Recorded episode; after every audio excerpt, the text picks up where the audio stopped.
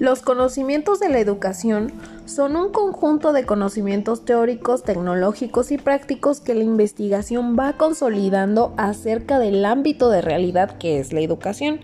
En cuanto a los conocimientos de las áreas culturales, no es más que conocimientos teóricos, tecnológicos, prácticos que los especialistas de cada área, por ejemplo, matemáticos, físicos, químicos, médicos, han ido consolidando con sus investigaciones.